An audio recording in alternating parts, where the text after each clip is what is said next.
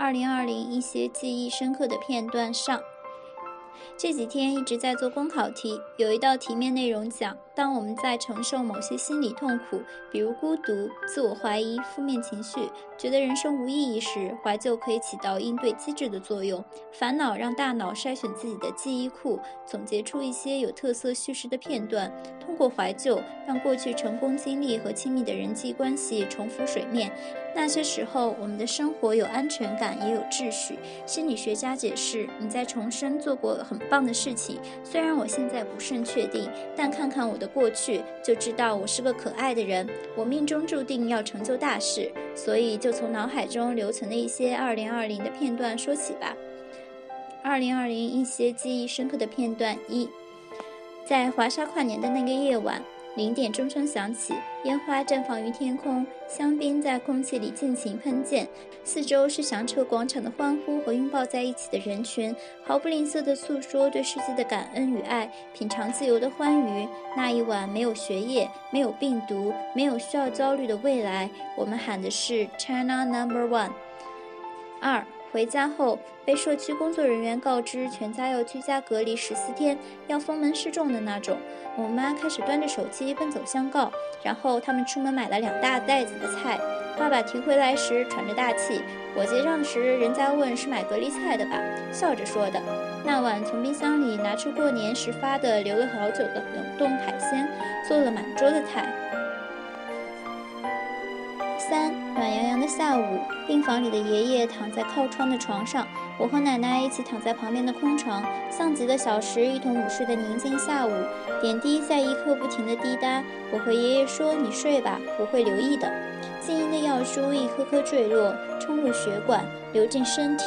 药液可以带走坏细胞吗？可以清洗血液吗？可以让器官焕发活力吗？想着想着，我就睡着了。是奶奶命令我好好睡觉。怀念小时被爷爷揪着鼻子叫醒的下午，或者就这么在一起。时光停下脚步，在那个窗台上的不锈钢饭盒被晒得暖洋洋的下午。四一早的机票，我爸非要地铁送我去机场。家里的代步车积尘已久，他也死活不愿意开。在往航站楼的电梯里，我深呼吸一口，说：“那啥，我和朋友之前约了贵阳，晚几天然后再去宁波。”我爸脸上闪过片刻震惊后说：“那去呗，也不和你妈讲。”然后帮我排队办托运。办好一切后，和他摆手说再见的时候，发现他老了，就像朱自清背影里的小胖老头。等我起飞的时候，他应该已经在地铁回去的路上了吧。早已不再是乖乖女，去开封的晚上会突然打电话告诉她明日再回，为去找前男友写长长的控诉信与他冷战。只有在她看网盘账户里我保存的照片，问我香港好玩吗时，才会抿嘴笑。我不乖，从来都是这样先斩后奏。我也怕他，但我依然有很多秘密，我不能看别人吃苦。于是片刻就到了千里之外。五。钱老板在群里发了，明天我就和这位员工谈离职后，第二天我约他谈话。约他之前给 Y 发了事情的前后经过。Y 说：“走，赶紧走。”说我不能留在这里被否定笼罩。谈话时我说：“没有留下来的可能了吗？”他说：“你觉得还有这个必要吗？”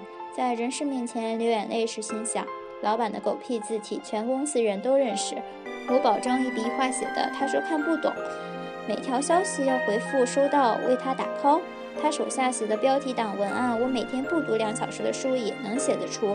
以及凭什么指责我穿着老气不穿花裙子？去工位收拾东西。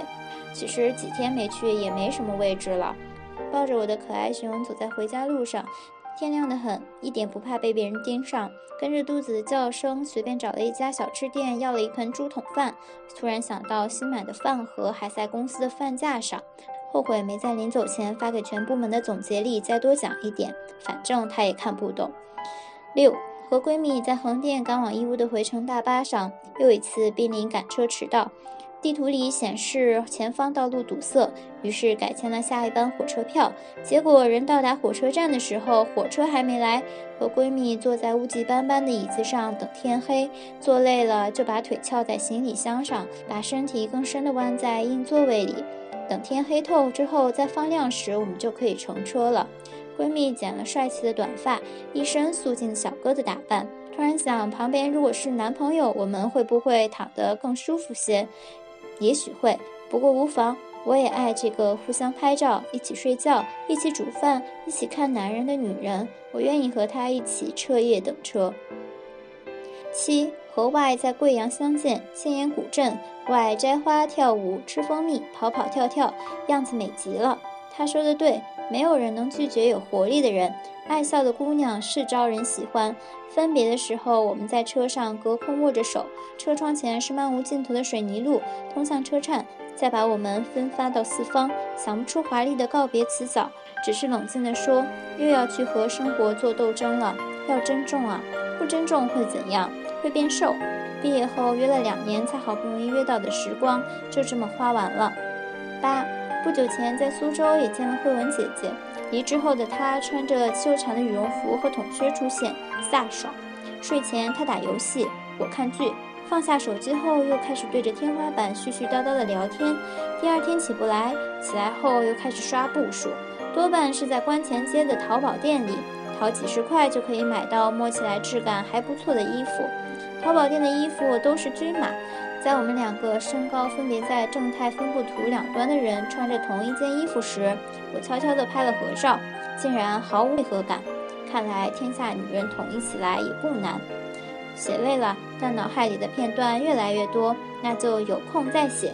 晚安呀。